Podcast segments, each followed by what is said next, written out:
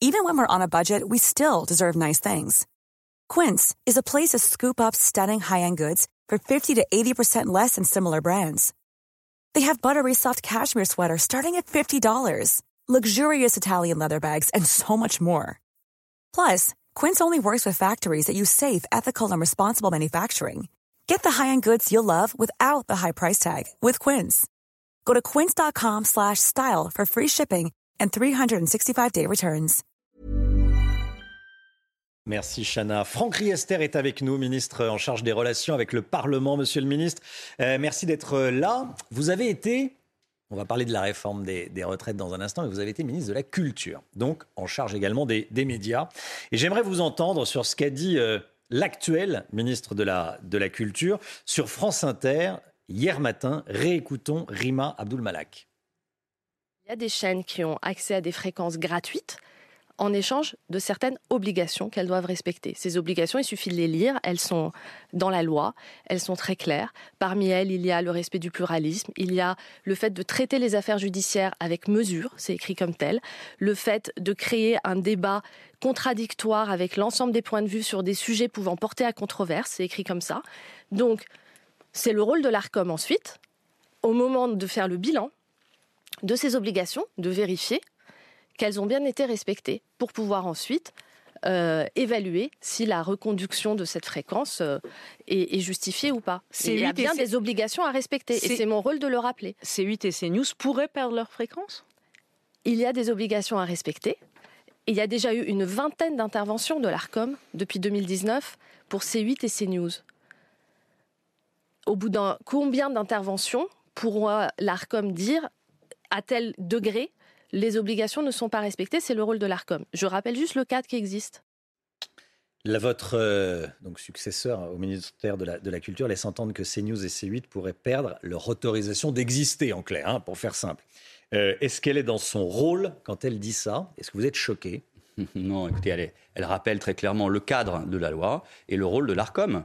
Je crois qu'il n'y a pas polémique à faire et je, pense qu'elle est dans son rôle de rappeler ce qu'est le, fonctionnement de l'audiovisuel et qu'effectivement, euh, les, euh, les antennes, euh, les fréquences qui sont octroyées à des entreprises nécessitent un respect d'un certain nombre d'obligations. Elle le rappelle en rappelant aussi que c'est à l'ARCOM ensuite de juger d'éventuellement de sanctionner ou d'éventuellement ensuite de donner ou pas euh, des prolongations peu... euh, d'autorisation euh, à diffuser sur des fréquences bien particulières. C'est un tout petit peu technique, mais l'ARCOM est une autorité indépendante. Oui. Quand un ministre parle, ça a du poids. Écoutez, Donc, est-ce qu'elle pour... ne fait pas pression sur l'ARCOM? Elle rappelle le cadre de la loi et elle explique que c'est bien à l'ARCOM de prendre sa décision en indépendance, parce que vous avez rappelé que c'est une, euh, une, autorité indépendante en charge de la régulation euh, de l'audiovisuel, et du numérique aussi, parce que vous savez qu'il y a eu une grande réforme qui mmh. a visé à fusionner l'ancien CSA et la Hadopi, qui luttait contre le piratage sur Internet, pour bâtir cette euh, autorité de régulation indépendante qui prend ses décisions en indépendance. Qu'est-ce qu'on dirait si euh, un ministre de l'information, un ministre de, la culture en charge des, médias, dans une, allez, une dictature, une démocrature, se comportait de la sorte. Enfin, Attendez, comment vous pouvez faire un parallèle avec des dictatures où les journalistes sont emprisonnés, où il y a une doxa euh, officielle? Je n'ai pas le sentiment que sur CNews, euh, sur BFM TV, sur LCI, il y ait une doxa euh, de l'État et que l'État n'est pas critiqué, que Emmanuel Macron n'est pas critiqué, que c'est la parole voulue par l'État qui est diffusée. Euh, regardez ce qui se passe en, dans un certain nombre de pays, effectivement, mmh. de dictature, où tout est sous contrôle. Donc faire un parallèle entre la France, qui est une grande démocratie, où euh, il y a une liberté d'expression, une liberté de la presse, mais qui en même temps est encadrée et par la loi et par la régulation, et me semble euh, un raccourci euh, un peu osé. Est-ce que vous accepteriez que CNews et C8 disparaissent? Écoutez, c'est pas à moi de décider de ça, c'est à l'ARCOM. Vous êtes un homme politique oui. Je vous pose une question. Euh, Attendez, moi je suis pour la diversité des acteurs dans l'audiovisuel, la diversité euh, des euh, propositions. Et c'est ensuite à l'ARCOM, selon euh, les propositions que leur, que, que leur font euh, les différents acteurs de l'audiovisuel, de prendre leurs décisions en tout respect de la loi et en toute connaissance de cause. On a le sentiment que CNews dérange la ministre. Non, mais écoutez, ne voyez pas euh, le mal là où il n'est pas. Euh, elle est dans son rôle de rappeler encore une fois la loi et le fonctionnement des médias aujourd'hui. Allez, passons à, la réforme des, retraites. et j'aimerais vous entendre notamment sur ce tweet du député La France Insoumise, Thomas Porte, qui pose son pied sur un ballon de foot avec la tête d'Olivier Dussopt, votre, euh, votre collègue. On voit ici cette, euh, cette photo. Qu'est-ce que ça vous inspire? Bon, C'est un véritable scandale. C'est euh, une honte pour un parlementaire. C'est un appel à la violence et à la haine. On voit bien, il, il fait le, le sans-culotte. on voit bien symboliquement la charge que ça signifie. Vous savez, on peut ne pas être d'accord. On peut débattre, même avec beaucoup de détermination et de force, mais respecter la démocratie. Aujourd'hui, la France insoumise est un certain nombre de NUPES piétinent le débat démocratique et piétinent la euh, démocratie. Avec Est-ce que c'est un appel à la violence Oui, bien sûr, c'est un appel à la violence. Comme euh, M. Mélenchon, quand il dit que les chefs d'entreprise sont des parasites, il l'avait dit dans sa campagne présidentielle, il l'a redit il y a quelques jours. Quand euh, certains députés reprennent ses propos dans l'hémicycle, quand des députés de la France insoumise ou de la NUPES disent par exemple que les députés de la majorité sont des monstres. Tout ça, ça quand Mme Tondelier dit qu'elle veut transformer l'Assemblée nationale en ZAD, ou dit que les milliardaires sont des vampires. Vous voyez cette stratégie de la NUPES qui est triple. Un, inciter à la violence, inciter à la haine, deux, faire de l'obstruction, les 16 000 amendements euh, qui sont autant de blocages du fonctionnement de notre Parlement, et bien sûr l'utilisation euh, abusive, scandaleuse de la manipulation euh, des propos, de la circulation de fake news, de la manipulation de l'information. Cette triple stratégie, elle a comme objectif mmh. d'essayer de d'attiser la haine, d'essayer d'enflammer le mouvement social, qui est un mouvement social qui, jusqu'à présent, a démontré, a, manifesté dans le calme, la sérénité, en affirmant des oppositions au texte, en faisant des propositions, mais jamais sans en, débordant. Là, ils essayent de créer la tension et la haine. Et puis aussi, pour cacher euh, leur projet. C'est leur projet, celui de la NUPES, qui est un projet qui vise à taxer massivement nos compatriotes, à augmenter massivement les cotisations. Jean-Luc Mélenchon, qui était sur un plateau hier, sans problème explique qu'il va augmenter massivement les cotisations de nos compatriotes sur les salaires au détriment du pouvoir d'achat, sur les entreprises au détriment de la compétitivité et de l'emploi, avec l'épée de Damoclès euh, du niveau des retraites pour l'avenir pour les retraités. Nous, nous avons le courage de faire une réforme difficile, qui n'est pas forcément populaire, mais qui vise à sauvegarder un système qui est au cœur de notre modèle social, qui garantit la solidarité intergénérationnelle et les retraites pour demain. On va, on, va venir sur le, sur le, sur le projet lui-même. Euh, je voulais vous entendre également sur euh, le député euh, LFI, Louis Boyard, qui publie la liste de tous les députés qui n'ont pas voté pour les, repas des restos U à, à, 1 euro.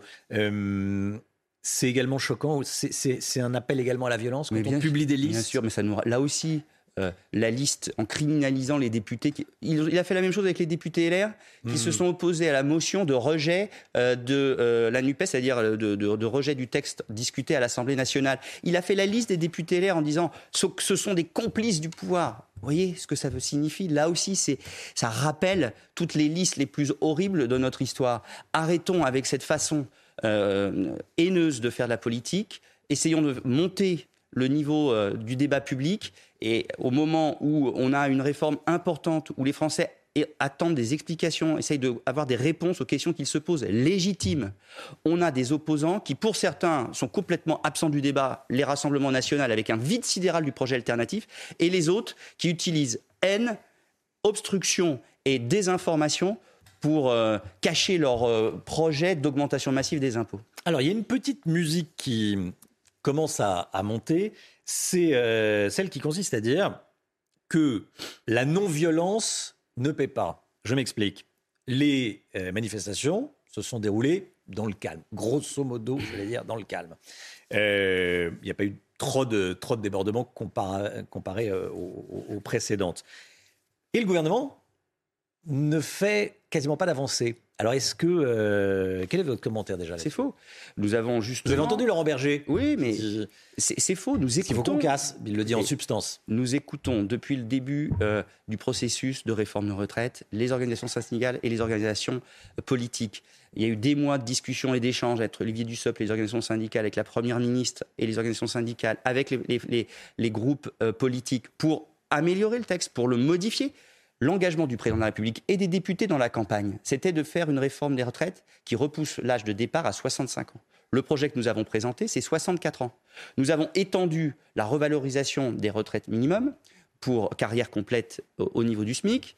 Euh, aussi, qui était prévu pour les nouveaux retraités, hmm. on les a étendus aux retraités actuelle. Nous euh, avons pris des décisions, vous savez que la Première ministre l'a euh, dit, notamment en écoutant les députés LR, euh, de d'étendre les, carrières longues, les... carrières longues à ceux qui ont commencé à travailler à 20 ans. Mais voyez, tout ça, c'est des éléments d'enrichissement de notre texte, parce qu'on a écouté les manifestants, parce qu'on écoute les organisations syndicales, parce qu'on écoute les forces politiques qui sont au Parlement. Mais est-ce que vous craignez que la, façon dont on conçoit... dans la rue Mais écoutez, euh, on ne le souhaite pas. Le président évidemment. de la République en a parlé cette nuit. Hein, oui, bah, il, a appelé à le fait qu'il n'y ait pas de débordement et que les choses se passent dans le calme et le respect. C'est euh, que la mobilisation sociale s'exprime dans la rue ou dans les grèves, c'est bien légitime. On est dans une démocratie. On sait bien qu'une réforme comme celle-là, qui demande un effort aux Français, est une réforme qui parfois n'est pas populaire et qui peut créer de l'incompréhension ou de l'opposition. C'est bien légitime. Mais il faut que ça se fasse dans le respect des autres, dans le respect de la démocratie, dans le calme. Et c'est d'autant plus fort, il me semble, que d'aller vers la violence comme essaye de le faire la, France insoumise mmh. notamment. Journée de tous les dangers le vendredi à l'Assemblée nationale. Euh, les députés sont en circonscription. Est-ce que vous avez battu le rappel? Est-ce que les députés Renaissance seront euh, ici et non pas en, ici à Paris et euh, dans, Depuis le début, depuis le début du quinquennat et, et, tout particulièrement depuis le début de cette réforme des retraites à l'Assemblée nationale, moi je salue la mobilisation des députés de la majorité. Renaissance, Modem et Horizon qui sont très mobilisés, qui sont là en masse, qui travaillent avec leurs partenaires deux oppositions constructives comme les LR qui nous ont, ont voté avec nous un certain nombre d'articles de, ou euh, d'amendements lors euh, de, des trois premiers jours de débat à l'Assemblée nationale. Mmh. Et, je souhaite évidemment, et j'attends d'eux effectivement qu'ils soient là aussi très nombreux, mais ça sera le cas, parce que nous avons la conviction que devant les Français, euh, la mobilisation des députés doit démontrer notre détermination à avoir le courage de sauvegarder un système qui est au cœur de notre modèle social. Et, vous savez, euh, euh, nous avons, dans les trois premiers jours de discussion, lundi, mardi, mercredi, parce que comme ça a été rappelé, il y a une niche socialiste qui, était, qui s'est tenue hier. Euh, nous n'avons été battus par, sur aucun amendement ou sur aucune décision du gouvernement et de la majorité. C'est-à-dire, ça démontre la mobilisation des députés et de la majorité et de leurs partenaires, notamment LR. Je voulais vous entendre également sur, euh, vous y faisiez allusion, Jean-Luc Mélenchon qui a pris la parole hier soir, euh, sur BFM, qui défend, qui a défendu une nouvelle fois Adrien Quatennens, condamné pour violence euh, sur sa femme. Est-ce que vous comprenez Jean-Luc Mélenchon qui le soutient jusqu'au bout ou est-ce que ça vous choque? Écoutez, franchement, ce qui me choque, c'est son attitude de s'en prendre aux journalistes, euh, de quitter le plateau, d'être à nouveau dans la violence. Quand quelqu'un n'est pas d'accord avec lui, euh, il l'agresse ou il, fuit le, débat. C'est ça, finalement, ce qu'on voit avec la France insoumise au-delà de l'affaire. Euh, c'est ce comportement haineux, ce comportement de violence, ce comportement d'intimidation, ce comportement d'agressivité vis-à-vis de ces compétiteurs politiques ou opposants politiques ou, euh, ou des journalistes, bref, tous ceux qui lui apportent une réplique. Monsieur euh, Mélenchon voudrait que tout le monde se soit à ses pieds et accepte ses dires. Ben, nous ne les acceptons pas. Nous ne voulons pas, par exemple, que les Français soient matraqués fiscalement, matraqués avec des cotisations euh, sociales en forte augmentation, parce que ça serait encore une fois au détriment du pouvoir d'achat et de la compétitivité de nos entreprises. Franck Riester, je voulais vous entendre également sur euh, ce qui s'était passé lors d'une manifestation. C'était le 19 janvier dernier. Je disais que ça s'était bien passé. Il y a eu quelques, quelques violences. Euh, et un homme violent qui s'en était pris aux forces de l'ordre pendant cette manifestation euh, sera jugé en octobre prochain faute de disponibilité de son avocat. On en a parlé hier sur CNews, on va revoir les images. il a été interpellé, on a son nom, il devait passer en jugement récemment, cette semaine, ça sera finalement en, octobre prochain.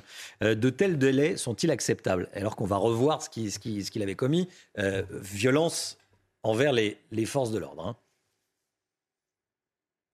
Je, je euh, réagissez, oui, on, on, regardera les images plus tard. Ah bon, bah, écoutez, moi je ne sais pas exactement ce hmm. qu'il en est de ce, de ce cas. ce qui est certain, c'est qu'on voit qu'un certain nombre de euh, process, de procédures judiciaires sont trop longues. Hmm. C'est la raison pour laquelle nous avons mis depuis maintenant plusieurs années des moyens considérables dans la justice et que nous voulons continuer de le faire.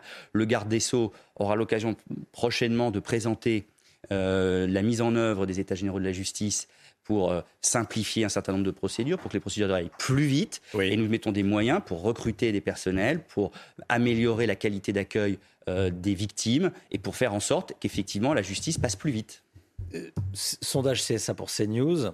Regardez le résultat. Êtes-vous pour ou contre des peines de prison ferme et automatiques pour les agresseurs de policiers après qu'ils aient été déclarés coupables? Bien sûr. 86% de oui. 86% de oui. Il y a une vraie demande de, sécurité, de serrage de vis, d'application de la loi, tout simplement, d'application de la loi. On applique la loi, on applique les jugements. Est-ce que vous ressentez ça aussi? Oui, bien sûr. Et le problème, c'est que la réponse de la peine plancher a- n'est pas la bonne réponse. On l'a vu dans le passé, ça a été mis en œuvre euh, sous Nicolas Sarkozy, euh, qui a mis en place cette réforme, et on a vu dans la, la- cette mise en œuvre et les résultats que c'était pas efficace. Des policiers le demandent. Mathieu Vallet, qui est, qui est régulièrement euh, sur ce plateau, demande des, des- des petites peines, des peines de 15 jours pour frapper dès le début. Euh, il y a la possibilité pour les juges de prononcer des peines sévères pour les détenteurs de l'ordre public, notamment sur des récidivistes. Aujourd'hui, la loi le permet et euh, les, décisions de justice sont à la hauteur de ces, euh, de, ces faits-là.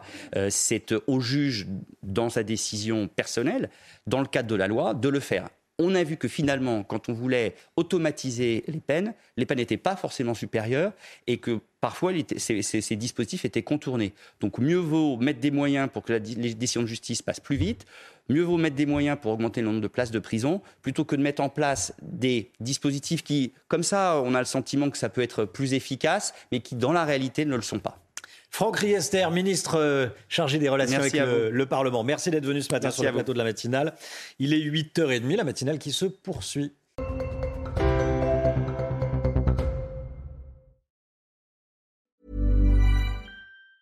Summer's just around the corner, so give your body the care it deserves with Osea's best-selling Andaria algae body oil. Created by infusing Andaria seaweed in barrels of botanical oils, it leaves skin silky soft and glowing. Plus, it's clinically proven to improve elasticity and deeply moisturize without feeling greasy. It's safe, clean, vegan skincare. Get 10% off your first order at OseaMalibu.com with code GLOW, plus free shipping on orders over $60.